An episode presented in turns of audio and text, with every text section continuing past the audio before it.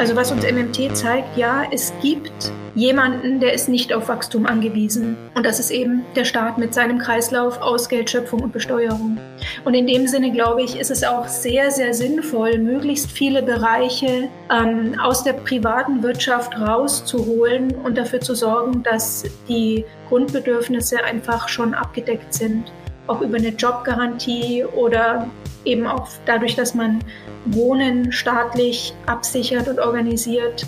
Wir haben große Aufgaben vor uns, aber im Grunde genommen hätten wir ein Geldsystem, das uns viele Lösungen ermöglicht. Und wir leben in einem demokratischen Staat, also im Grunde genommen ganz theoretisch ist alles möglich. Ja, Leute, schön, dass ihr reinhört. Diese Woche geht es im Dissens Podcast um die ökonomische Denkschule der Modern Monetary Theory oder auch kurz MMT. Die Modern Monetary Theory zeigt durch eine genaue Analyse des Geldsystems, dass unsere wirtschaftlichen Gestaltungsmöglichkeiten weit größer sind, als es uns das neoliberale Dogma vom Vorrang der Märkte glauben machen will. Mit meinem Gast, der MMT-Ökonomin Monika Stemmer, spreche ich in der kommenden Stunde darüber, wie unser Geldsystem eigentlich genau funktioniert und wie wir uns das für eine sozial-ökologische Transformation zunutze machen können. Ich bin euer Host Lukas Andreka und ich wünsche euch viel Spaß mit Dissens.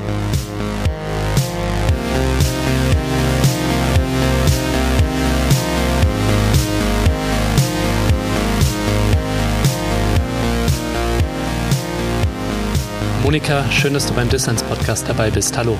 Hi, hallo.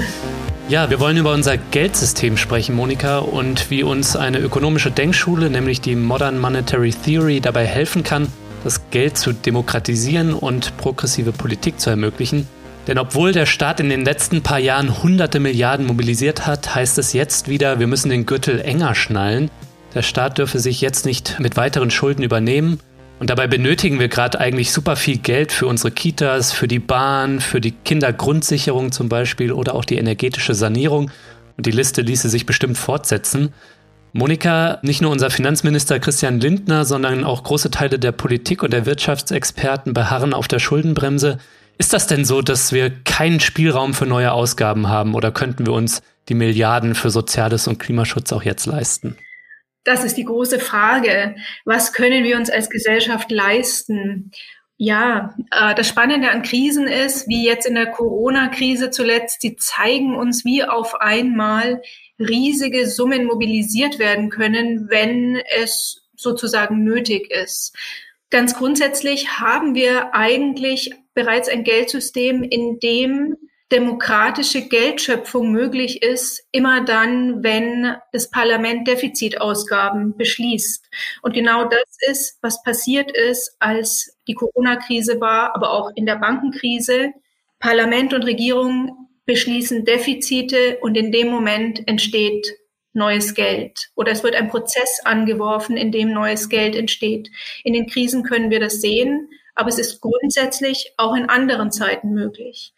Ja, und dann fragen wir uns natürlich, wie kommt denn das, dass dieses Geld auf einmal da ist und vorher war es nicht da und hinterher ist angeblich auch wieder kein Geld da. Mhm. Und ja, indem man einen Blick auf das Geldsystem wirft, kann man tatsächlich feststellen, wo die Grenzen, wo tatsächlich die Grenzen sind und was sich der Staat so alles leisten kann. Und ich nehme mal vorne weg, man kann sich tatsächlich oder wir als Gesellschaft können uns tatsächlich mehr leisten, als gemeinhin behauptet wird.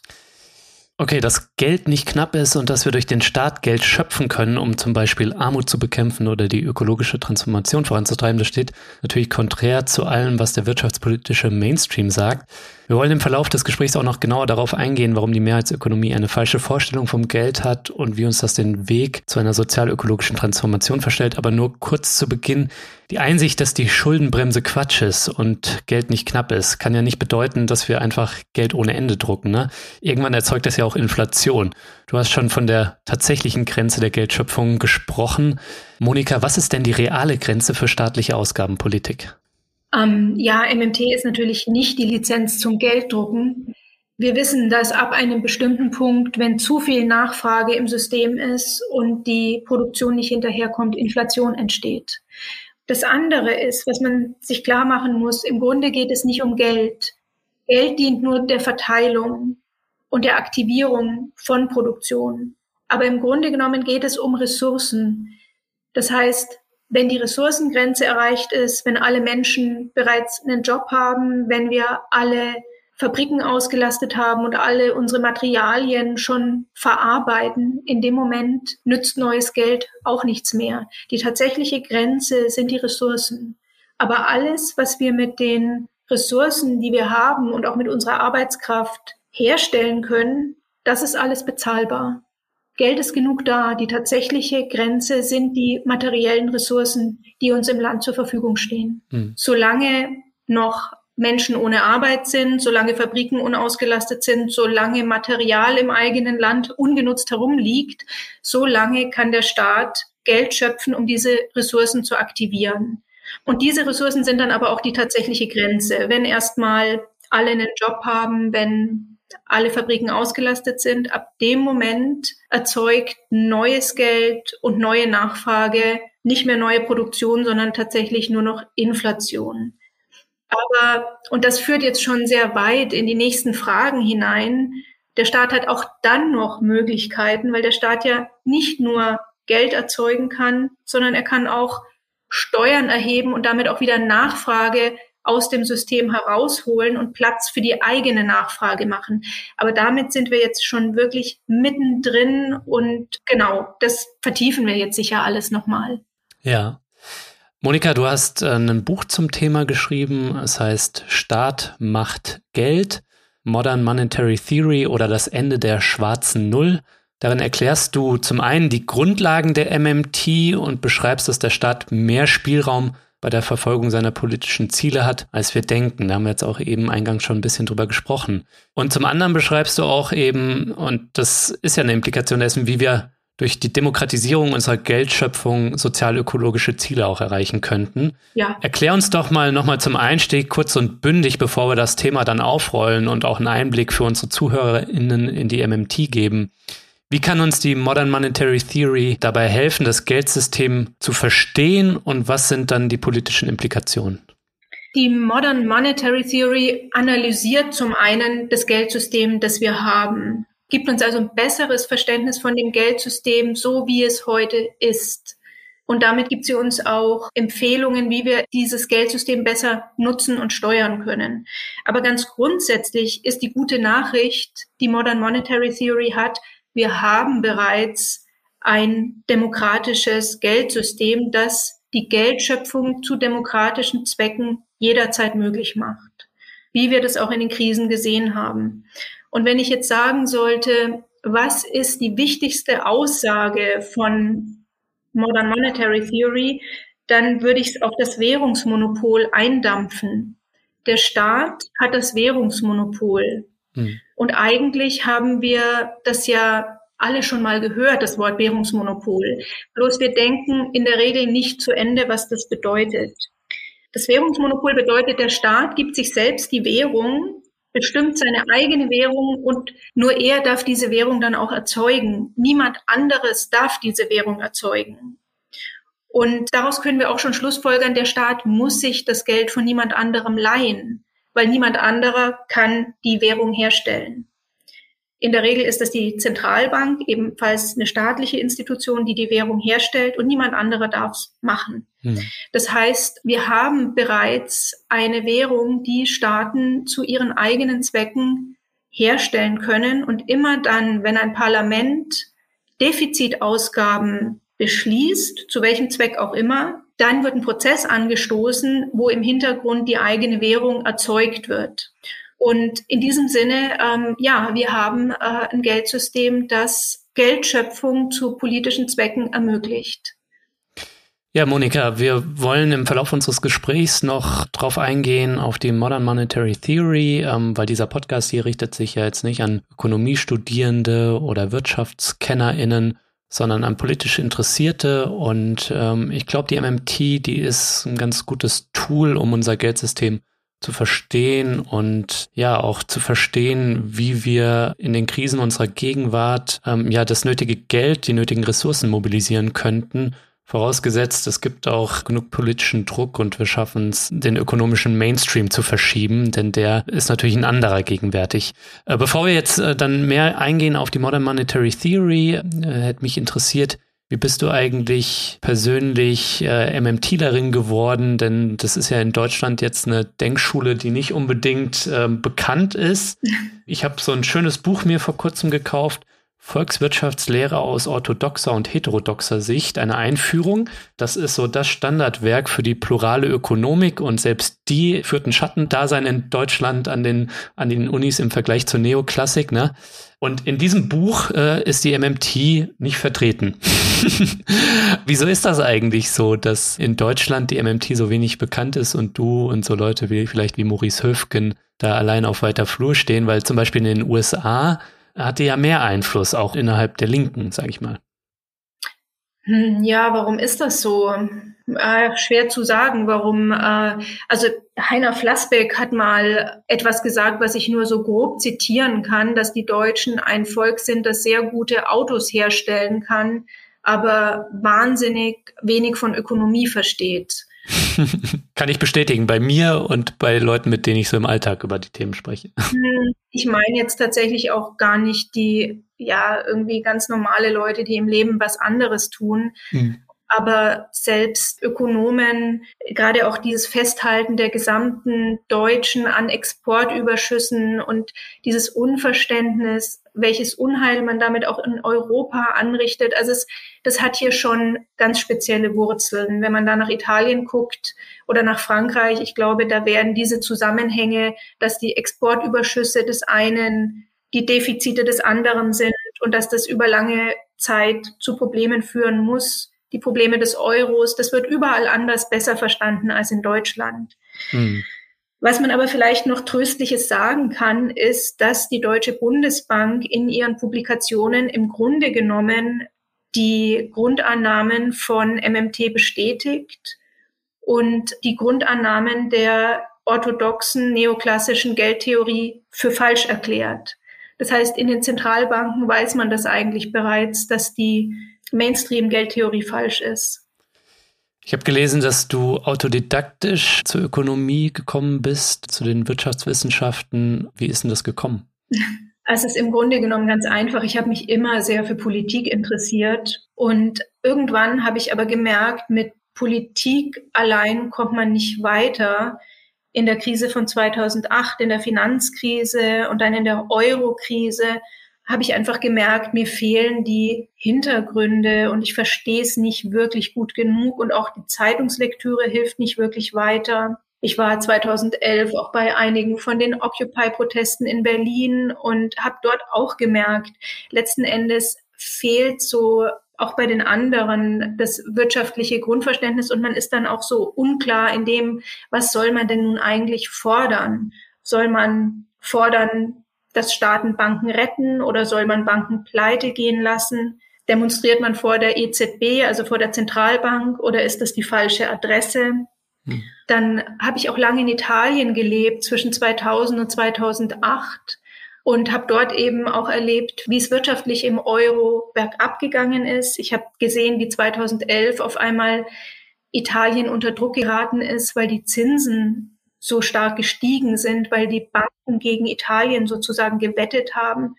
Und dann stellt sich die Frage, ja, wie ist es denn jetzt? Finanzieren Banken am Ende Staaten? Können die deswegen die Zinsen treiben, weil sie die Staaten finanzieren? Aber das kann doch nicht sein, weil gerade 2008 haben doch noch die Staaten die Banken gerettet. Wer finanziert hier eigentlich wen? Mhm. Ja, und ich habe eben auch gesehen, wie Italien in den letzten 20 Jahren am Euro gelitten hat. Und all das wollte ich verstehen und habe einfach angefangen, mich einzulesen. Und dann bin ich zunächst bei keynesianischen Autoren gelandet, weil die unser Wirtschaftssystem gut erklären können. Die können Phänomene wie Wachstum, Monopole und Krisen einfach sehr gut erklären und auch Geld und Finanzmärkte. Ja, und schließlich bin ich durch irgendwelche Umwege bei den ersten äh, MMT-Leuten gelandet. Und im Grunde sind das Postkeynesianer, die empirisch an die Geldtheorie, an das Geldsystem rangehen und im Grunde genommen die Nachweise erbringen, wie die Geldflüsse aussehen, wie die institutionellen Verhältnisse aussehen, wer wem was überweist und wie die Staatsanleihen fließen. Mhm. Und die können im Grunde genommen die Geldtheorie, wie sie die Keynesianer auch grob hatten, einfach empirisch beweisen.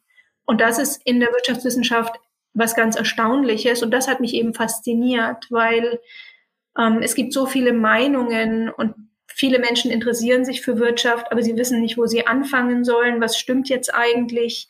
Und MMT als empirische Geldtheorie bringt einen Boden in die ganze Sache rein. Da hat man erstmal einen Grund, von dem aus man ausgehen kann. Und von dem aus lässt sich sehr viel anderes dann erklären. Hm. Und Geld hat den Vorteil, Geld entsteht in Bilanzen und es wird durch Bilanzen transferiert. Das heißt, eine empirische Geldtheorie ist möglich. Es ist alles dokumentiert, man kann es anhand der Bilanzen zeigen. Und diese Analyse wird auch von niemandem widerlegt. Die MMT-Analyse des Ist-Zustands unseres Geldsystems wird nicht widerlegt. Die Kritik kommt immer an irgendeiner anderen Stelle wegen Politikvorschlägen oder, mhm. aber es wird, wird nicht die, äh, die Analyse widerlegt. Ja. Alles klar, Monika, dann lass uns doch mal über die wichtigsten Grundlagen der ja. Modern Monetary Theory sprechen. Die MMT ist ja wie so ein Handbuch zur Funktionsweise des Geldsystems. Du schreibst auch in deinem Buch, Zitat, Geld ist der Schlüssel zum Verständnis von Wirtschaft, Krisen, Wachstum und Verteilung. Vielleicht kannst du einmal sagen, wie funktioniert denn eigentlich wirklich unser Geldsystem? Du hast ja eben schon gesagt, dass ähm, die Mainstream-Geldtheorie da falsch ist. Ja, dann würde ich tatsächlich mal mit den Grundtatsachen anfangen. Zum einen hatten wir vorher schon über das Währungsmonopol geredet. Das ist das alles Entscheidende. Der Staat hat das Währungsmonopol und er gibt seine Währung selbst heraus. Hm. Und wir leben spätestens seit den 70er Jahren in einem reinen sogenannten Fiat-Geldsystem. Das bedeutet, es gibt keine Goldbindung. Unsere heutigen Währungen werden nicht durch irgendeinen externen Wert gesichert, sondern es ist ein Fiat-Geldsystem, bei dem der Staat selbst für den Wert garantiert. Und er tut das eben nicht zuletzt über sein Steuersystem. Also das Wichtigste, was man sich merken kann, ist, der Staat schöpft seine Währung unbegrenzt und er sorgt über die Besteuerung für den Erhalt des Werts der Währung. Ja. Und was dann noch ein sehr wichtiger Punkt ist, den man kennen muss, wir leben in unserem Geldsystem in einer Kreditgeldtradition. Das ist etwas, was sich historisch so entwickelt hat. Das ähm, ist auch die Art, wie unser Bilanzsystem funktioniert. Geld wird immer mit einer gleich hohen Schuld geschöpft. Hm. Und es gilt auch für den Staat. Der Staat muss seine Geldschöpfung als Schuld bilanzieren. Das heißt aber noch nicht, dass Staatsschulden echte Schulden sind, so wie wir sie kennen. Weil die Staatsschulden sind die Schuld des Geldschöpfers und damit in einer völlig anderen Kategorie. Aber in unserem Geldsystem entsteht alles Geld mit einer gleich hohen Schuld. Und das bedeutet auch, man kann in unserem Geldsystem nicht gegen Schulden sein. Wer Geld will, muss auch Ja zu Schulden sagen. Und die Frage ist dann nicht, sind Schulden gut oder schlecht, sondern die Frage ist, wer hat die Schulden und wer hat die dazugehörigen Guthaben und wer kann sich die Schulden leisten. Hm. Das ist noch ein sehr wichtiger Punkt, den man sich merken und den man verstehen muss. Und der letzte wichtige Punkt ist, wir leben in einem zweistufigen Geldsystem, in dem die Banken ebenfalls eine Art Geld schöpfen. Sie schöpfen das Giralgeld auf unseren Konten und es ist abgeleitet von der staatlichen Währung. Das hat sich so historisch entwickelt. Die Zentralbank schöpft die eigentliche Währung und die Banken schöpfen ein Giralgeld zweiter Ordnung für die Normalmenschen, für Unternehmen und Haushalte. Hm. Und dieses Geld erhält seinen Wert, weil es jederzeit in staatliches Bargeld umgetauscht werden kann und weil der Staat mit seinen Institutionen für dieses Bankengeld garantiert. Also es ist ein Geld zweiter Ordnung, ein zweistufiges Geldsystem. Und das macht viele Vorgänge schlechter zu durchschauen, dieses doppelte Geldsystem. Aber nur wenn man um diese zwei Geldkreisläufe weiß, kann man viele Phänomene wirklich verstehen, wie Staatsanleihen oder welche Art von Geldschöpfung Inflation erzeugt und so weiter. Und das sind, würde ich sagen, in Kürze die Grundtatsachen. Und wenn man die alle kennt, dann kann man vieles erklären mit denen. Ja. Wo wir jetzt schon bei den Banken und unserem Finanzsystem waren, jetzt ist ja das, hast du ja beschrieben, eine wichtige Tatsache, der Staat hat das Währungsmonopol und schöpft das Geld. Jetzt hast du aber gerade beschrieben, die Banken schöpfen selbst auch Geld. Wie geht das denn zusammen? Ja, genau, das ist eine gute Frage. Also wie gesagt, das Banken Geld schöpfen, das hat sich historisch so entwickelt. Würde man heute ein Geldsystem erfinden, würde man das sicher nicht so machen, aber es hat sich eben historisch so entwickelt. Und es funktioniert auch leidlich, solange die Banken tatsächlich darauf beschränkt sind, durch Kredit, genau das muss man vielleicht noch dazu sagen, Banken schöpfen immer dann dieses Bankengiralgeld, wenn sie Kredite vergeben. Hm. Und es ist diese Art von Geld, die wir auf unseren Konten untereinander überweisen. Und würde man die Banken nur darauf beschränken, Kredite für die Privaten, für Haushalte und Unternehmen zu schöpfen und die Konten zu führen, das ist eigentlich die, ähm, das Grundgeschäftsmodell von Banken, dann wäre das auch in Ordnung. Dann könnte man sagen, das ist so eine Aufgabenteilung, die hat sich eingebürgert, kein Problem, kann man so machen. Wenn natürlich dann die Finanzmärkte aus dem Ruder laufen, weil sie alle möglichen anderen Geschäftsmodelle entwickeln dürfen, dann hat man ein Problem. Und das darf eigentlich nicht sein. Ja, du hast eben ja schon beschrieben, wie du zu den Wirtschaftswissenschaften gekommen bist, nämlich im Nachgang der Finanzmarktkrise 2008 und die hat gezeigt, wie der Finanzkapitalismus und die Banken amok gelaufen sind und am Ende blieb dem Staat gar nichts anderes übrig als äh, die Bankenrettung auf Kosten der Gemeinschaft und wir haben es jetzt jüngst auch noch mal in der Schweiz mit der UBS-Pleite erlebt, wo auch der Staat dort äh, wieder eingesprungen ist. Äh, wie gehen wir denn damit um?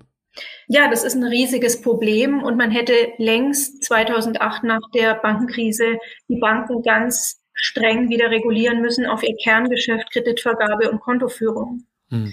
Nach der äh, großen Weltwirtschaftskrise und Bankenkrise 1929 ist es passiert. Danach hat man tatsächlich den Bankensektor ganz, ganz streng nur auf diese Grundlagen reduziert. Und ähm, dann kam eine Liberalisierungswelle seit den 70er, 80er Jahren. Und das war ein Fehler und das müsste einfach zurückgedreht werden. Das ist ein echtes Problem. Mhm. Denn ähm, Banken neigen von sich aus einfach zu Übertreibungen. In jedem Boom wollen sie mitverdienen und äh, wollen an den Zinsen teilhaben und weiten gemeinsam die Geldschöpfung aus. Und ähm, Kreditgeld ist für sich genommen eine gute Erfindung. Die hat Wachstum und Investitionen möglich gemacht und ermöglicht eine dynamische Wirtschaft. Aber es muss dann tatsächlich, wenn man dieses Risiko in Kauf nimmt, dann muss es zumindest auf das notwendige Risiko begrenzt werden und es dürfen nicht weitere spekulative Geschäfte dazukommen. Hm. Genau, man kann einfach nur sagen, ja, Banken neigen zu Übertreibungen, man muss sie unbedingt regulieren. Man liest ja im Zuge von Re-Regulierungsdebatten, so muss man es ja nennen, weil es ja mal schon so war, immer auch von dieser Trennung von Geschäfts- und Investmentbanken. Ist es das, was du auch meinst oder äh, brauchst gar keine Investmentbanken? Ähm, ich glaube nicht, dass diese Trennung funktioniert, weil letzten Endes hängen alle Banken über ihre Bilanzen in irgendeiner Form zusammen und hängen mit den anderen Wirtschaftsteilnehmern zusammen. Ähm, Banken schulden einander immer Geld, Unternehmen schulden Banken Geld, Unternehmen schulden einander Geld. Und wenn an irgendeiner Stelle was ins Rutschen kommt, dann pflanzt sich das wie im Dominoeffekt durch die Bilanzen von vielen Wirtschaftsteilnehmern fort. Wenn man 2080 anguckt, damals die Lehman Brothers Bank, hat man pleite gehen lassen, weil man dachte, ach, das ist keine so große Bank, es ist nur eine Investmentbank. Und wir haben die Resultate gesehen, das allein reicht nicht weil Banken mit allen anderen Wirtschaftsteilnehmern verflochten sind, müssen Staaten Banken tatsächlich retten. Da führt kein Weg dran vorbei, weil sonst pflanzt sich dieser Dominoeffekt fort und wir haben riesige Wirtschaftskrisen. Und weil Staaten Banken retten müssen, brauchen wir ganz dringend diese Regulierung, weil am Ende zahlt immer der Staat. Man müsste tatsächlich die Banken wieder zurückführen auf das Kerngeschäft, Kreditvergabe für den privaten Sektor und fertig. Hm. Ja, interessant. Könnte man jetzt noch weiter drüber sprechen. Wir wollen aber mal wieder zurückkommen auf das Verhältnis auch von Staat und Banken. Du hast jetzt schon beschrieben, dass ja alles Geld vom Staat kommt, ja, und dass das äh, Geld von den Banken nur ein Geld zweiter Ordnung ist, auch wenn wir im Alltag damit operieren, ne? Ja. Da könnte man ja jetzt auch zum Schluss kommen, dass es doch sinnvoller wäre, wenn wir den Banken die Geldschöpfung, diese Geldschöpfung zweiter Kategorie, ganz entziehen. Also wir könnten doch auch ein System einrichten, wo wir alle ein Konto bei der Zentralbank, also bei der EZB in unserem Fall hätten und die schöpft das Geld ähm, das ist zum Beispiel was, was äh, Varoufakis auch, äh, der mal zu seinem Buch Another Now hier im Podcast zu Gast war und äh, da beschreibt er das so, also so eine Utopie der Geldschöpfung, ne, wo wir alle ein Konto bei der EZB haben und die Privatbanken gibt's dann gar nicht mehr. Ist das eigentlich wünschenswert? Und wenn ja, kann man natürlich auch fragen, ist das eigentlich realistisch in der jetzigen Situation, sowas zu fordern? Also ganz grundsätzlich denke ich, ist das eine sympathische Idee und theoretisch könnte man das natürlich machen. Aber ich glaube, man muss mit seinen politischen Kämpfen auch aufpassen. Wir haben so viele Veränderungen, die wir dringend brauchen. Hm. Und das ist jetzt ein Thema. Ganz wenige Menschen verstehen überhaupt, dass wir ein zweistufiges Geldsystem haben. Und für die Abschaffung dieses zweistufigen Geldsystems zu kämpfen, scheint mir nicht wahnsinnig aussichtsreich.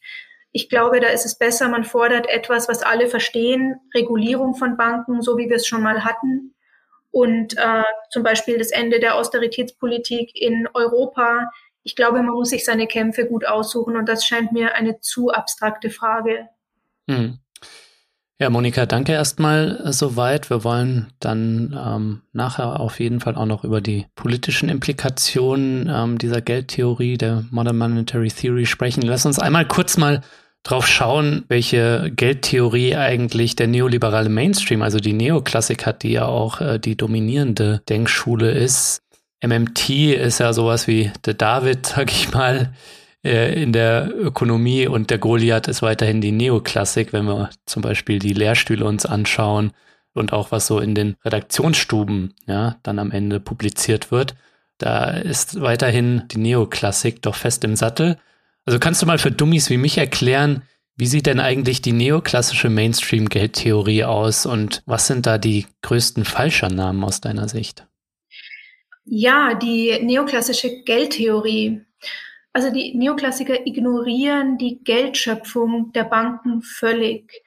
Und sie haben eine Idee davon, dass Sparer Geld zur Bank bringen und dann die Banken dieses Geld weiterverleihen an diejenigen, die investieren wollen und Geld brauchen. Die haben diese Idee von Banken als Finanzintermediären. Und wenn man die Kreditgeldschöpfung ignoriert, sondern sich nur vorstellt, dass Banken Geld weiterleiten, dann bekommt Sparen eine unglaublich wichtige Rolle, weil dann bedeutet es, es muss immer erst gespart werden und ganz, ganz, ganz viel gespart werden, damit irgendjemand anderer dann irgendwann investieren kann und vielleicht mal eine Fabrik bauen kann. Hm. An dieser Theorie ist alles falsch. Man kann bilanziell genau nachweisen, dass Banken eben, wenn sie einen Kredit vergeben, nicht Spargeld weiterverleihen, sondern in dem Moment neues Geld schaffen. Und was soll man sagen? Es ist eine, es ist eine absurde Theorie, die mit einer monetären Produktionswirtschaft nichts zu tun hat. Und gleichzeitig ist aber diese Idee, dass man erst sparen muss und dann ausgeben kann und dass das auch auf den Staat übertragen wird. Auch der Staat muss eben immer erst sparen, bevor er ausgeben kann. Das ist eine Idee, die erstmal unmittelbar einleuchtet, weil bei mir zu Hause ist das so, dann wird es schon woanders auch so sein. Ich wollte gerade sagen, die haben leider den ökonomischen Alltagsverstand äh, so ein bisschen auf ihrer Seite und so wie es im ökonomischen Alltag von Privatpersonen eben auch ist. Ne? Ich muss auch erstmal sparen, bevor ich mir weiß ich nicht, ein Mikrofon für diesen Podcast hier leisten kann. Aber das ist natürlich in der Volkswirtschaft und bei einem Staat anders, ja, also als in einem Privathaushalt. Also der Staat muss nicht erst die schwäbische Hausfrau machen, um äh, eine Investition anzustoßen. Ne? Genau. Aber selbst Banken tun das eben nicht. Auch Banken schöpfen Kreditgeld und Kreditgeld ist etwas, was unser Wirtschaftssystem erst in seiner Dynamik ermöglicht hat. Weil man muss sich klar machen, wenn es wirklich so wäre, dass immer erst gespart werden muss, dann würde auch niemand investieren, weil wenn alle sparen und niemand Geld frei hat, um was nachzufragen, dann wird auch nicht investiert.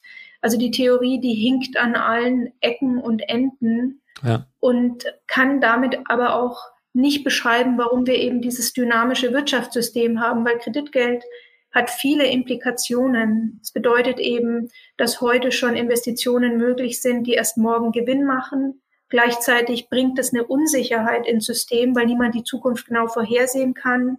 Man hat diese Verlinkung von all den verschiedenen Bilanzen und diese Dominoeffekte. Das alles kann man mit Kreditgeld sehr gut verstehen. Und äh, ja, diese Spartheorie ist einfach, ja, die ist einfach falsch. Gleichzeitig sehen wir ja, wie diese Vorstellung von Volkswirtschaft dann auch tatsächlich in politische Instrumente mit Verfassungsrang, nämlich die schwarze Null, die du ja auch in dem Untertitel deines Buches drin hast, also die Schuldenbremse, ähm, ja, wie das äh, sich das darin übersetzt. Welche weitreichenden Folgen hat das denn? Naja, ich muss vor allem einfach an Europa denken, weil die Deutschen schaffen es ja doch ganz gut, immer wenn sie eine Krise haben, für sich selber für Geldschöpfung zu sorgen. Mhm. Bei uns zu Hause merkt man es ja gar nicht so doll. Aber in Europa haben wir viele Länder gehabt, die in den letzten 15 Jahren sehr viel ärmer waren, als sie hätten sein müssen, sehr viel mehr Arbeitslosigkeit hatten, als sie hätten haben müssen. Emigration von jungen Leuten. Berlin ist voll mit ähm, italienischen Architekten und spanischen Berufstätigen. Also ja. Es ist für Europa es ist eine echte Katastrophe. Und man sieht es auch in Italien an den politischen Folgen. Die Italiener haben in ihrer Verzweiflung eine Partei nach der anderen ausprobiert und sind jetzt bei der Meloni mit ihrer Rechtsaußenkoalition angekommen.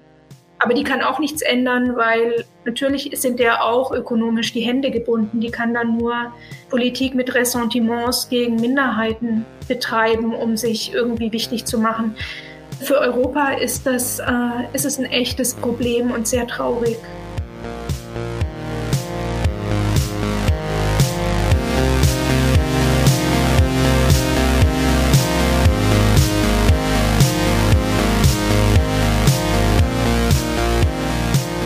Leute, ich möchte die kurze Pause hier nutzen, um allen Fördermitgliedern vom Dissens Podcast zu danken. Es sind mittlerweile mehr als 1000 Menschen, die diesen Podcast hier monatlich supporten.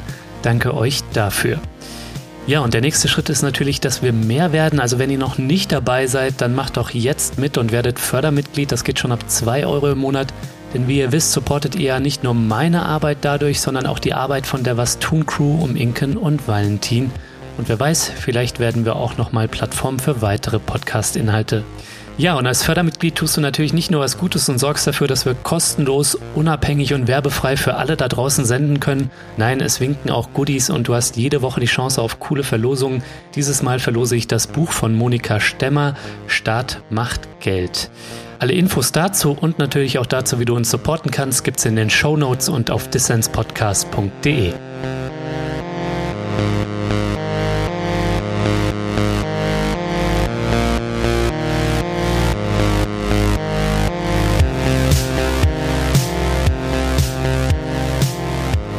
Ihr hört den Dissens Podcast. Mein Gast ist die Ökonomin Monika Stemmer. Wir sprechen über die Modern Monetary Theory und ihre politischen Implikationen. Wir haben ja gelernt, der Staat kann Schulden aufnehmen und er kann dann nicht pleite gehen, solange er das in eigener Währung tut.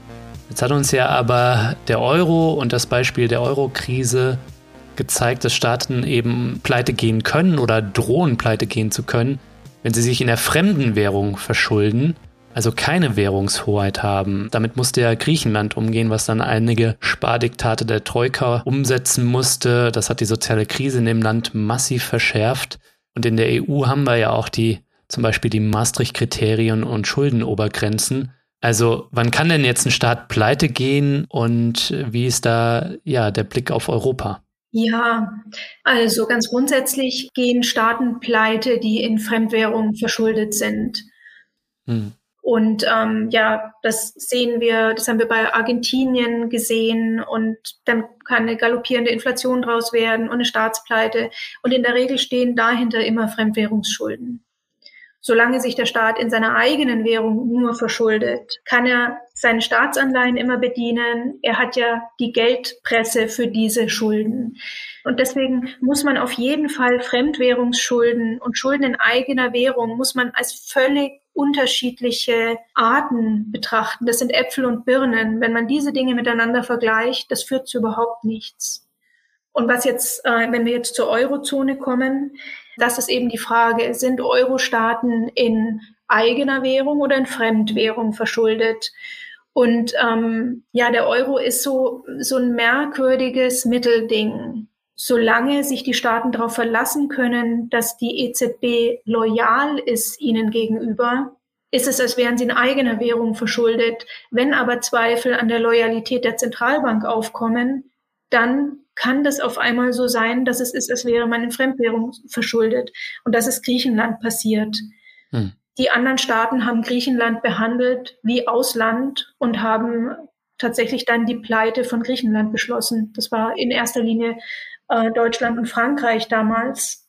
Und daraufhin haben überhaupt auch Banken und Finanzinvestoren auf die Eurozone geguckt und sind erschrocken und haben gesagt, huch, mitten in Europa können auf einmal Staaten pleite gehen. Und erst dann begann auch diese Zinsschere sich zu öffnen und die Spekulation gegen Italien. Und äh, seither ist es immer so eine Wackelpartie. Die EZB ist mal, also man muss sich das so vorstellen, dieser Staatsanleihenmarkt, auf dem Banken die Zinsen treiben können, ist wie ein künstlich geschaffener Markt im staatlichen Währungsmonopol, um die Staaten quasi zu bestrafen, einige Staaten zu bestrafen. Mhm. Und die EZB kann diese kann diesen Markt aber auch immer wieder an die kurze Leine legen und diese Zinsschere wieder schließen, indem sie selber auf Sekundärmärkten Staatsanleihen kauft.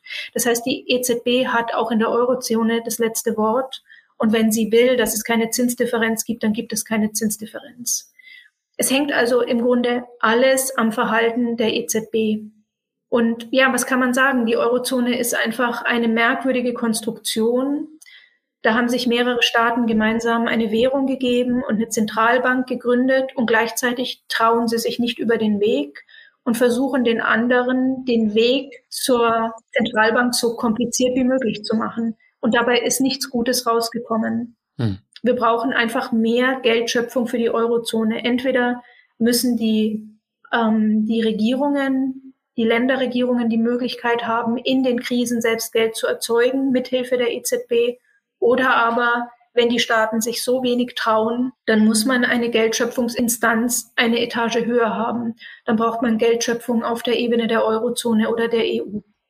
Ja, lass uns gleich darüber sprechen, wie eine Antisparpolitik, eine demokratische Geldschöpfungspolitik in Europa aussehen könnte. Nur kurz der Hinweis, weil du gerade über Staatsanleihen gesprochen hast. Und äh, da ist draußen, glaube ich, oft das Missverständnis, dass Staaten Staatsanleihen ausgeben, um sich durch privates Kapital zu finanzieren. Ja. wir erleben das ja auch, wie dann Staaten von Ratingagenturen abgewertet werden. Bei dir im Buch lernt man, dass es ein Mythos ist, dass Staaten eben keine Staatsanleihen brauchen, um sich zu finanzieren durch privates Kapital, sondern dass Staatsanleihen eine technische Funktion im zweigliedrigen Geldsystem haben und dass Banken in der Eurozone die Zinsen für Staatsanleihen treiben können, wie das Griechenland etwa erlebt hat, weil man es den Staaten politisch explizit schwer machen will, Geld zu schöpfen und Schulden zu machen. Wie das genau funktioniert, das würde jetzt hier zu weit führen. Für alle, die es interessiert, die können sich ja das Buch holen. Aber ja, Monika, lass uns mal über eine europäische Perspektive sprechen, eine progressive. Wir brauchen mehr Geldschöpfung für die Eurozone, hast du eben gesagt. Jetzt blockieren ja aber viele Staaten, vor allem auch Deutschland, genau das.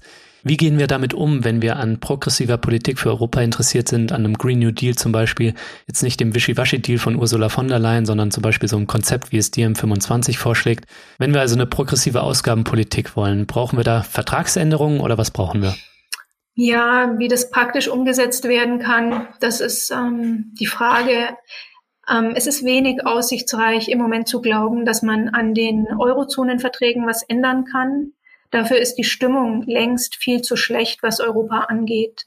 Hm. Ähm, Im Moment ist wahrscheinlich die aussichtsreichste Lösung, dass die EZB selber dafür sorgt, dass die Zinsdifferenzen klein bleiben und dass die einzelnen Regierungen die Chance haben, in Krisen zu investieren und ihre Wirtschaft zu unterstützen oder auch was für die ökologische Transformation zu tun. Im Moment sind die äh, Schuldenbremsen und die Schuldenregelungen ausgesetzt wegen der Corona-Krise. Das gilt noch bis Ende diesen Jahres.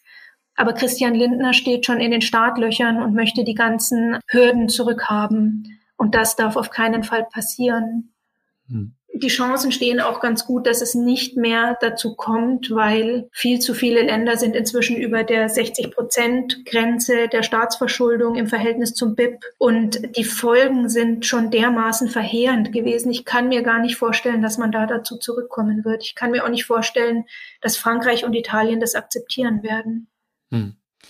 Das heißt, deine Hoffnung ist so ein bisschen, dass die Maastricht-Kriterien einfach ohne Ende dann so ausgesetzt werden, denn, glaube ich, Vertragsänderung ist äh, im gegenwärtigen Europa ein schwieriges Thema wahrscheinlich, ne? Ja, genau. Und dass die EZB zur Not eben diejenige ist, die dafür sorgt, mit ihrer Geldpolitik die Verschuldung der Staaten möglich zu machen und damit eben die Geldschöpfung für die Staaten möglich zu machen. Mhm. Weil ähm, ab irgendeinem Punkt macht der Euro dann für zu viele Staaten keinen Sinn mehr. Es gibt zu viele Krisen und die EZB sollte eigentlich selbst ein Interesse haben, dass der Euro halbwegs funktioniert. Ich bin gespannt, wie das weitergeht. Ja. Also in Deutschland hat man die Größe des Problems in keiner Weise verstanden, obwohl Deutschland sehr stark vom Euro profitiert. Ja, gerade hier müssen das, glaube ich, die Leute verstehen im ökonomischen Powerhouse, sage ich mal, in der Mitte Europas, ne, dass wir es mit unglaublichen Fliehkräften in Europa zu tun haben. Das äh, sieht man ja an den ganzen rechtspopulistischen bis rechtsextremen Regierungen, jetzt zuletzt auch in Italien. Und ähm, das hat natürlich auch mit den ökonomischen Verheerungen der Sparpolitik der letzten Jahre zu tun, seit der Finanzmarktkrise 2008. Und wenn man da nicht wegkommt von der Sparpolitik, ähm, dann droht uns wahrscheinlich Schlimmes. Ja, das ist einfach unverantwortlich. Und auch, auch Jürgen Habermas ähm, spricht davon, dass Deutschland wieder einmal seiner historischen Verantwortung überhaupt nicht gerecht wird und dass der Zusammenhalt Europas sich am Euro entscheiden wird. Das wird hier überhaupt nicht verstanden. Aber es wird in den anderen Ländern sehr wohl verstanden und auch die Rolle Deutschlands wird sehr klar gesehen. Ja, und das sollte, glaube ich, auch jeder checken, der, äh, sobald es um Schulden in anderen Ländern geht, dann schreit, wir wollen keine Schuldenunion in Europa, dass unser Wohlstand hier, glaube ich, auch davon abhängig ist, dass es Leuten anderswo auch ganz okay geht. Ja, ja. Und man muss eben dazu sagen, dass sollte der Euro auseinanderbrechen, wir würden den, den größten Preis dafür bezahlen die, wenn wir zurückkehren würden zu nationalen Währungen, dann würde die deutsche Währung würde um ein Drittel aufwerten. Der Exportüberschuss wäre von einem Moment auf den anderen dahin. Und bei uns würde die Arbeitslosigkeit in die Höhe gehen. Also es fehlt völlig das Verständnis von den Vorteilen, die wir gerade haben und dass eine gemeinsame Währung im Grunde eine gemeinsame Fiskalpolitik, also gemeinsame Ausgaben erfordert. Mhm. Und was ja ganz interessant ist, dass in der Corona-Krise, weil sich auf der Ebene der Eurozone einfach nichts bewegt hat, auf einmal die EU-Kommission aufgetaucht ist, als neue Geldschöpferin aufgetaucht ist. Die EU-Kommission hat gesagt, okay, wir nehmen die Schulden in unsere Bilanz. Und mit der EZB stand schon die nötige Zentralbank da, die war bereit, und dann hat auf einmal die Europäische Kommission angefangen, als Geldschöpferin erstmals in großem Stil aufzutreten. Das ist natürlich auch noch eine Möglichkeit, wenn auf der Eurozonenebene überhaupt nichts passiert. Dann kann die EU quasi als nächstgrößere Einheit sich quasi wie eine bundesstaatliche Regierung verhalten und sagen, okay, wir, wir übernehmen die Geldschöpfung, wir nehmen die Schulden in unsere Bilanz, und dann wird es nicht mehr lange dauern, dass auch die EU selbst Steuern erheben wird. Und bei dieser Gelegenheit können wir eben mal wieder sehen, wie, ja, wie Geldschöpfung funktioniert. Irgendjemand nimmt die Schulden in die eigene Bilanz. Man hat eine Zentralbank, die das dazugehörige Geld macht. Es wird ausgegeben. Und im Moment reicht, äh, reicht eben noch als Sicherheit die Besteuerung durch die Mitgliedstaaten. Aber wenn die EU tatsächlich öfter zur Geldschöpferin werden sollte, wird die auch anfangen, eben ihrerseits Steuern zu erheben. Ja, wir lernen, wenn der politische Wille da ist, dann ist auch genug Geld für Klimaschutz und Soziales da. Es braucht keine Sparpolitik, sondern wir können sogar jeder Person, die möchte, eine gute Arbeit ermöglichen. Ja, und ein Policy-Vorschlag von MMT-ÖkonomInnen ist genau das, eine europäische Jobgarantie. Gerade in Zeiten, glaube ich, der ökologischen Transformation scheint mir das super wichtig. Und da möchte ich gleich noch mit dir drüber sprechen, denn gewisse Wirtschaftsbereiche müssen ja auch grün schrumpfen. Aber vorher noch kurz zum Thema Steuern, weil du das jetzt schon angesprochen hast. Das Mainstream-Paradigma der Sparpolitik sagt ja, dass wir erst sparen müssen, bevor wir uns etwas leisten können. Also der Staat muss erst Steuern einnehmen von dem, was erwirtschaftet wird in der Privatwirtschaft und kann dann ausgeben. Wir haben ja aber gelernt, dass das nicht so ist und wir sehen das in den Krisen, dass der Staat einfach Geld schöpfen kann. Wieso dann eigentlich Steuern, Monika? Okay, wieso eigentlich Steuern? Ja, das ist eine gute Frage. Steuern sind ein ganz wichtiges Thema bei MMT. Nicht, weil der Staat die Steuern bräuchte, um Geld ausgeben zu können. Der Staat kann theoretisch immer Geld ausgeben, weil er das Währungsmonopol hat. Aber der Staat hat eben noch diesen zweiten Hebel, und zwar sein Steuersystem. Und dadurch wird ein Kreislauf erzeugt. Zum einen gibt der Staat Geld aus, aber zum anderen holt er über die Steuern dann einen Großteil des Geldes auch wieder zurück. Und zwar dienen die Steuern zum einen dazu, diese staatliche Währung verbindlich zu machen, weil alle müssen Steuern zahlen. Und das führt dazu, dass auch alle die Währung verwenden und akzeptieren. Denn alle wissen, ich nehme das Geld, jemand anderer wird es auch wieder nehmen, denn am Ende müssen auch alle Steuern bezahlen in dieser Währung. Und äh, das macht dann eben auch diese Allgemeinverbindlichkeit aus. Hm. Der andere Grund, warum Steuern notwendig sind, das kann man sich auch leicht denken, würde der Staat jeden einzelnen Haushalt nur über Geldschöpfung betreiben, dann hätten wir bald eine riesige Geldmenge, die Produktion käme nicht hinterher und früher oder später hätte man Inflation. Das heißt, Steuern halten die Währung stabil.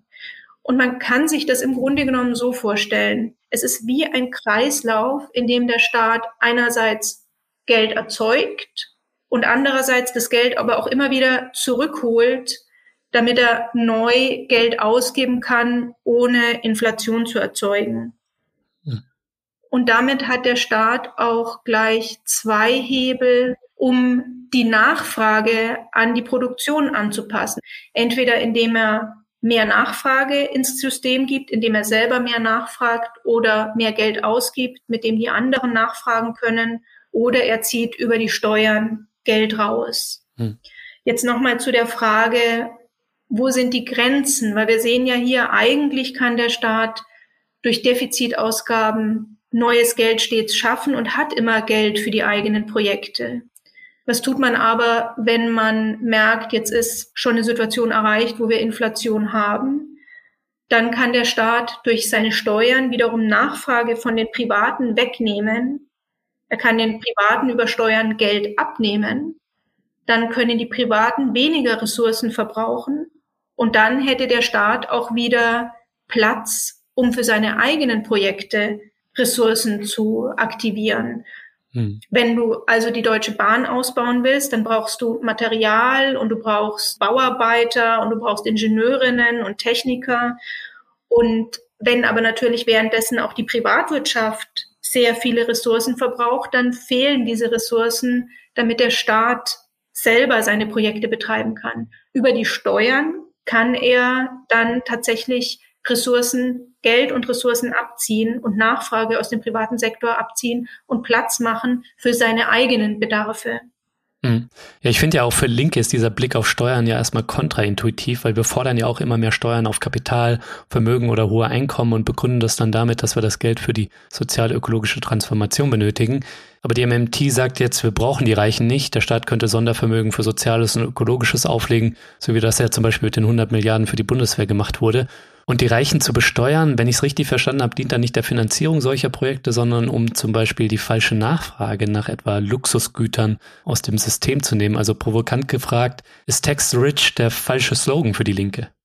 MMT zeigt uns erstmal, wie dieser Prozess funktioniert, wie der Staat eben zum einen die Möglichkeit hat, Geld zu schöpfen. Und in dem Moment, wo wir eine deflationäre Phase haben, wie wir das ja lange Zeit hatten, bis vor zwei, drei Jahren, dann kann der Staat sehr viel mehr Geld ausgeben, als er das bisher getan hat. Gerade in der Eurozone hatten wir hohe Arbeitslosigkeit, Rezessionen. Und in dieser Zeit hätte der Staat in der Eurozone, die Staaten, die Regierungen in der Eurozone viel mehr Geld ausgeben können für alle möglichen Zwecke, auch zur Bekämpfung der Arbeitslosigkeit, um die ökologische Wende herbeizuführen. Hm.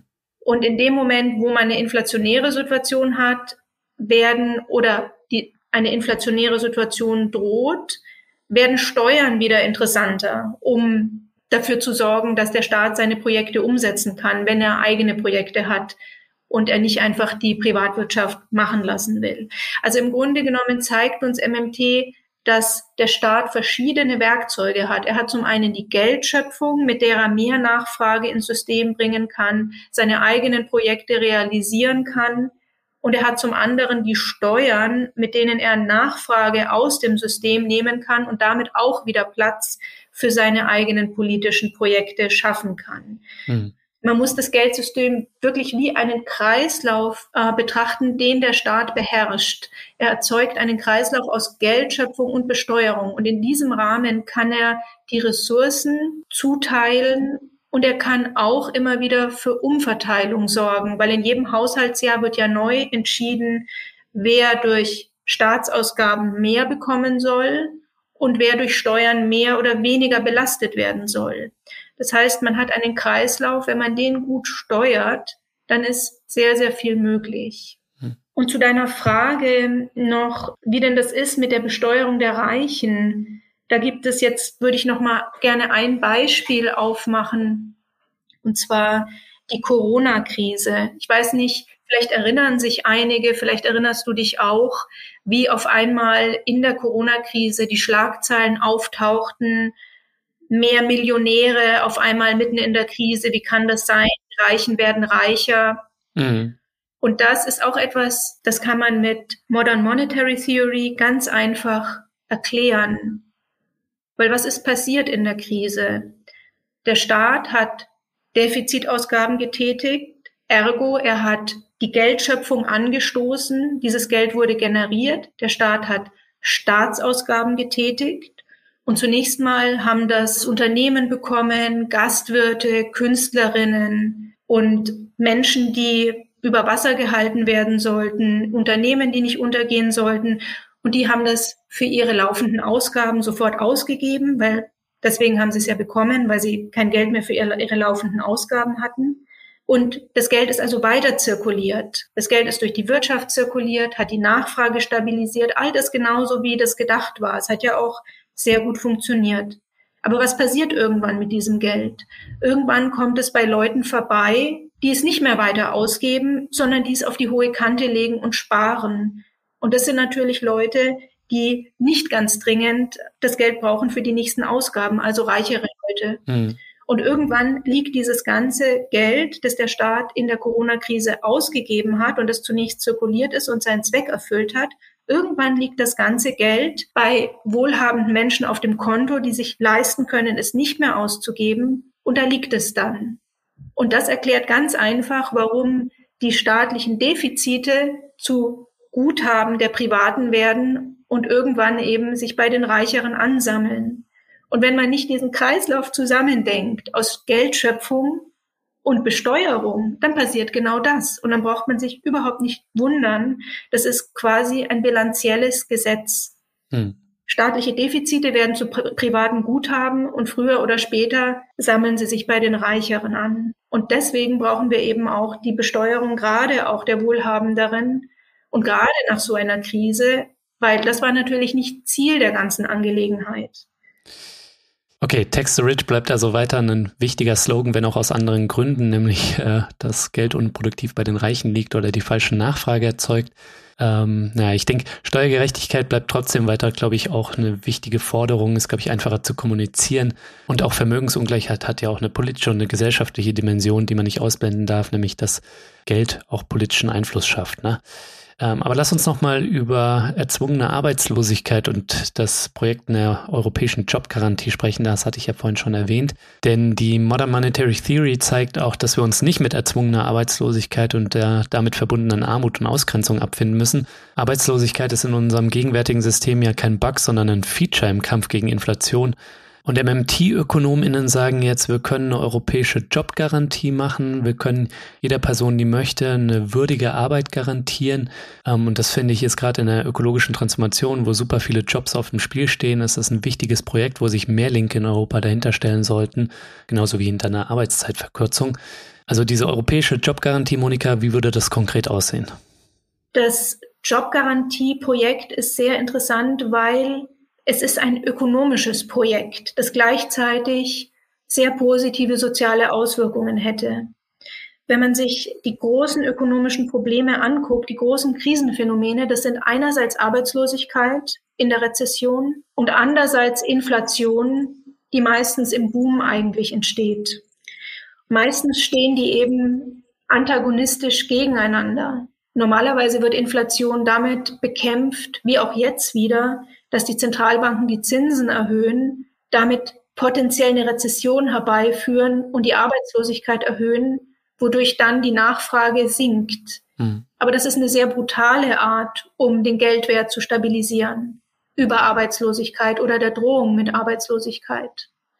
Und die Idee von MMT ist, dass eine Arbeitsplatzgarantie, eine Jobgarantie gleichzeitig Arbeitslosigkeit natürlich offensichtlich verhindern würde als ein großes Krisenphänomen und zum anderen aber auch Inflation verhüten würde, weil der Preis von Arbeit stabilisiert wird über die Jobgarantie.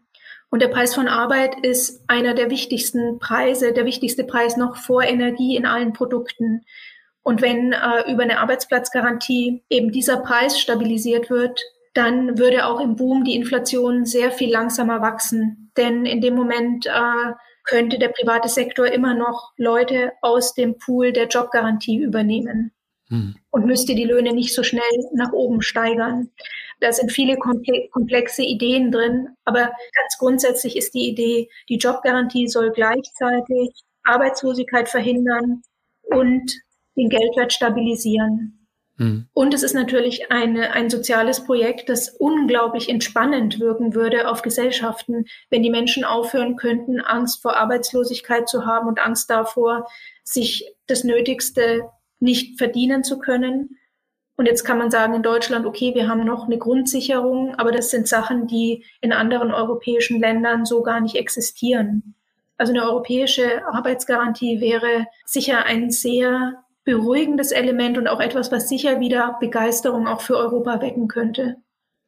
Ja, definitiv. Und es scheint mir angesichts der Herausforderungen der ökologischen Transformation auch unabdingbar, diese sozial zu gestalten. Und da könnte so eine Jobgarantie ähm, in Europa ein Baustein von sein. Denn ohne eine soziale Gestaltung der ökologischen Transformation äh, wird es diese nicht geben. Ne? Ja, aber wenn ich an Jobgarantie denke, da stellt sich natürlich sofort die Frage, ähm, wenn ich dann in der Privatwirtschaft keinen Job habe, ähm, nicht selbstständig mir mein Geld verdiene oder sonst wie, gibt es dann den Zwang, einen staatlichen Job annehmen zu müssen, sei es direkt oder sei es indirekt, weil es dann zum Beispiel keine sozialen Sicherungssysteme gibt, wie jetzt die Grundsicherung, die du schon angesprochen hast. Ja. Und da lässt sich natürlich auch trefflich darüber streiten, über die Höhe der Grundsicherung. Und wir wissen alle, sie ist viel zu niedrig. Also so wie die MMT-Ökonomen sich die Jobgarantie ausgedacht haben, ist es natürlich ein freiwilliges Angebot. Bestehende Sozialsysteme sollen unberührt davon bleiben. Der Charme wäre auch, dass es eben zentral über das Geldschöpfungsmonopol finanziert werden würde, aber kommunal implementiert. Das heißt, Gemeinden selbst könnten dann und die Arbeitssuchenden gemeinsam nach der Passung suchen, könnten gucken, was haben die Arbeitssuchenden anzubieten, aber auch, was sind die tatsächlichen Bedarfe vor Ort? Mhm. Wofür hätte man gern jemand? Braucht man noch jemand in der Bibliothek? Bräuchte man Fahrer, die äh, vielleicht Minibusse fahren oder kulturelle Dinge organisieren könnten. Also es würde auch die Möglichkeit geben, die Provinz wieder zu beleben, weil wir haben ja auch in ganz Europa dieses Problem zwischen den Zentren, wo sich wo sich die ganze Finanzkraft ballt und den ausblutenden Peripherien. Hm. Auch dafür könnte das die große Hilfe sein. Und es könnte eben auch die Zivilgesellschaft zu einer neuen Kreativität führen, die dann miteinander verhandelt, ja, was wollen wir eigentlich was wollen wir tun, was wollen wir anbieten. Ja. Stellt sich mir die Frage, warum durch Geldschöpfung nicht ein bedingungsloses Grundeinkommen finanzieren? Was spricht denn aus Sicht der MMT oder warum fordert die MMT denn nicht einen BGE? Ja, ja. Also was ich ganz sympathisch finde, MMT argumentiert überhaupt nie mit einem Menschenbild und das würde ich auch nicht tun. Es gibt ja dann ums bedingungslose Grundeinkommen immer so die Frage, sind die Menschen faul, sind sie fleißig, würden sie was Nützliches tun und so. Mhm. Das würde ich auch mal alles zur Seite tun.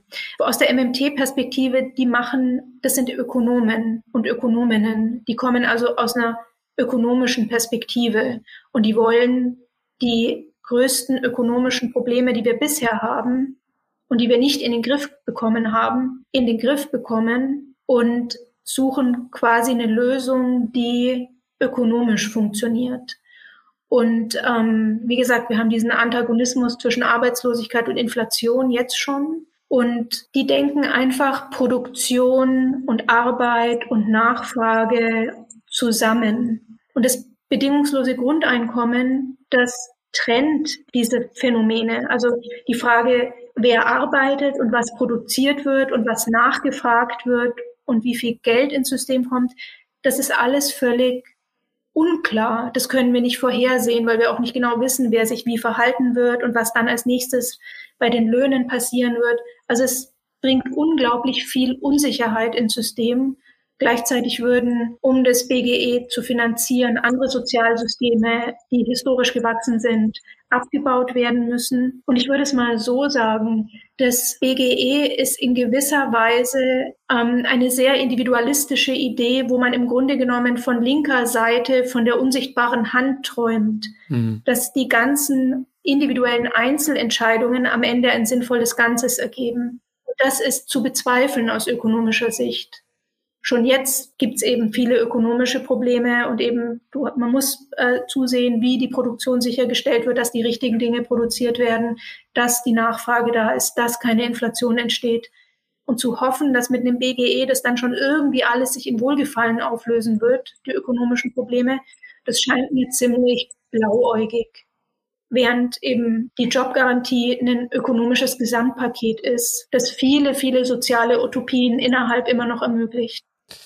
Ja, Monika, danke soweit. Äh, bevor wir auf die Zielgerade abbiegen, ähm, hätte mich tatsächlich auch noch ein Aspekt interessiert, nämlich äh, wie die MMT oder wie wir auf das Thema Grenzen des Wachstums blicken müssen. Ja.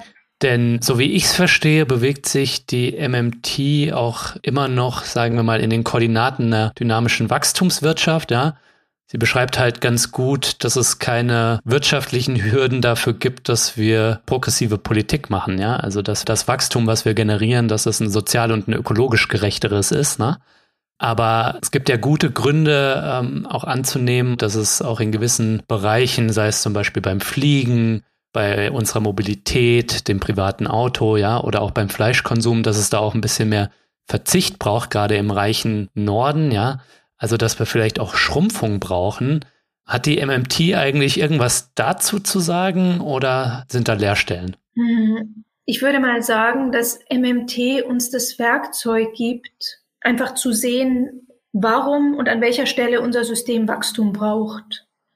Und man sieht eben, dass zum Beispiel die gesamte private Geldschöpfung, die Kreditgeldschöpfung wachstumsabhängig ist. Hm. Und die Privatwirtschaft hängt an Investitionen, die wiederum an Gewinnen hängen. Und Gewinne gibt es nur, wenn es Wachstum gibt. Das heißt, die Privatwirtschaft bricht immer zusammen, wenn das Wachstum fehlt. Und dann unterstützt der Staat dieses Wachstum mit seinem eigenen Geld wieder. Aber wir können an MMT eben auch sehen, dass es einen Player gibt oder einen Akteur gibt, der nicht auf Wachstum angewiesen ist. Und das ist der Staat, weil der erzeugt einen Kreislauf, der aus Geldschöpfung und Besteuerung besteht und der eben nicht von diesem Wachstum abhängig ist. Das ist ja auch der Grund, warum der Staat quasi immer wieder antizyklisch eingreifen kann und quasi den Privaten unter die Arme greifen kann, wenn die Gewinne ausbleiben und das Wachstum ausbleibt. Hm. Also was uns MMT zeigt, ja, es gibt jemanden, der ist nicht auf Wachstum angewiesen. Und das ist eben der Staat mit seinem Kreislauf aus Geldschöpfung und Besteuerung. Und das ist, finde ich, sehr viel schon, was man lernen kann daraus. Man hat die Privatwirtschaft, die wird nie ohne auskommen. Und man hat den Staat, der kann ohne auskommen. Und in dem Sinne, glaube ich, ist es auch sehr, sehr sinnvoll, möglichst viele Bereiche ähm, aus der privaten Wirtschaft rauszuholen und dafür zu sorgen, dass die Grundbedürfnisse einfach schon abgedeckt sind. Ob über eine Jobgarantie oder eben auch dadurch, dass man Wohnen staatlich absichert und organisiert, dass die Fallhöhe kleiner wird, wenn wir tatsächlich irgendwann herausfinden sollten, dass es mit dem Wachstum eben nicht funktioniert. Ja, für mich hat da irgendwie zumindest die Policy-Vorschläge, die sich da aus der MMT ergeben, ja, es haben so ein bisschen was von so einer revolutionären Realpolitik. Also sind auch nicht so die Postwachstumsgesellschaft, aber durch die Vergesellschaftung von Investitionsfunktionen und dass die Geldschöpfung der Zentralbanken nicht mehr einfach nur zur Subventionierung der Banken eingesetzt wird, sondern zur Finanzierung von sozialökologischen Zielen, sind sie so der Brückenkopf, sage ich mal, in eine potenzielle Postwachstumsgesellschaft. Und das macht es, glaube ich, aus meiner Sicht auch so spannend. Und das äußert sich dann in so Policy-Vorschlägen wie dem Green New Deal oder der Jobgarantie. Ja, und sie liefern uns einfach eine solide Analyse und äh, eben auch zum Wachstum und zu der Notwendigkeit vom Wachstum im privaten Sektor. Alleine das sagt uns eben viel. Es sagt uns, dass es werden nicht die Märkte lösen können, weil die brauchen Wachstum. Mhm. Und deswegen müssen auch alle, die an den Markt glauben, gleichzeitig an grünes Wachstum glauben. Und wenn man das nicht glaubt, dann würde es immer noch den Staat geben, der die Dinge ohne Gewinne organisieren kann der Verteilung auf irgendeine andere Art organisieren könnte, die nicht mit Wachstum und Gewinnen zu tun hat. Und das ist dann eben die Frage, wie das aussehen würde. Wie würde eine staatlich organisierte Wirtschaft aussehen, die nicht zentralisiert ist und nicht diesen ähm, Sozialismus-Horror hervorruft, den wir, wenn wir an den Ostblock oder so denken. Mhm. Also da müsste man dann nochmal neu denken, wie würde eine staatlich organisierte, dezentrale Wirtschaft aussehen. Aber das ist tatsächlich außerhalb dessen, was die MMT-Leute bearbeiten. Aber sie geben uns die Werkzeuge, das zu verstehen. Voll, ja. Und wenn man den Schritt weiter denken möchte, dann kann man sich auch nochmal die Dissens-Podcast-Folge mit Ulrike Herrmann anhören, ähm, die nämlich genau das ähm, Beispiel der britischen Kriegswirtschaft ausmalt. Ähm, und da muss man auch nicht mit allem eins sein, aber äh, die zeigt eben, wie so eine Postwachstumswirtschaft äh, in Grundzügen, wie das funktionieren könnte. Monika, nur zum Ausblick. Was steht auf dem Spiel, wenn wir nicht wegkommen von der schwarzen Null, von der Sparpolitik? Also ich glaube, kurzfristig steht tatsächlich einfach der europäische Zusammenhalt auf dem Spiel. Und das ist auch eine große Sorge. Und äh, gut, langfristig müssen wir Lösungen finden für, für die Klimafrage. Das ist völlig klar. Wir haben große Aufgaben vor uns, aber im Grunde genommen hätten wir ein Geldsystem, das uns viele Lösungen ermöglicht. Der Staat hat mit Geldschöpfung und mit Besteuerung und damit, dass er selber die Regeln für sich selbst und alle anderen macht, im Grunde alle Hebel in der Hand. Und wir leben in einem demokratischen Staat. Also im Grunde genommen ganz theoretisch ist alles möglich. Ja, natürlich gibt's noch weiterhin die Lobbyinteressen und jetzt braucht soziale Bewegungen und ja, viele Akteure, Gewerkschaften und so weiter, die jetzt äh, den Staat dann auch ein bisschen demokratisieren äh, und dem Staat, sagen wir mal, so to speak, in den Arsch treten, damit das auch passiert am Ende. Ja. Aber ja, die Möglichkeiten sind da, wir müssen sie nur ergreifen. Monika, danke dir, dass du mich hier besucht hast. Ich habe sehr viel gelernt. Ich glaube auch, das geht den Leuten da draußen so. Danke dir. Vielen Dank dir. Es hat Spaß gemacht. Schön, dass du mich eingeladen hast.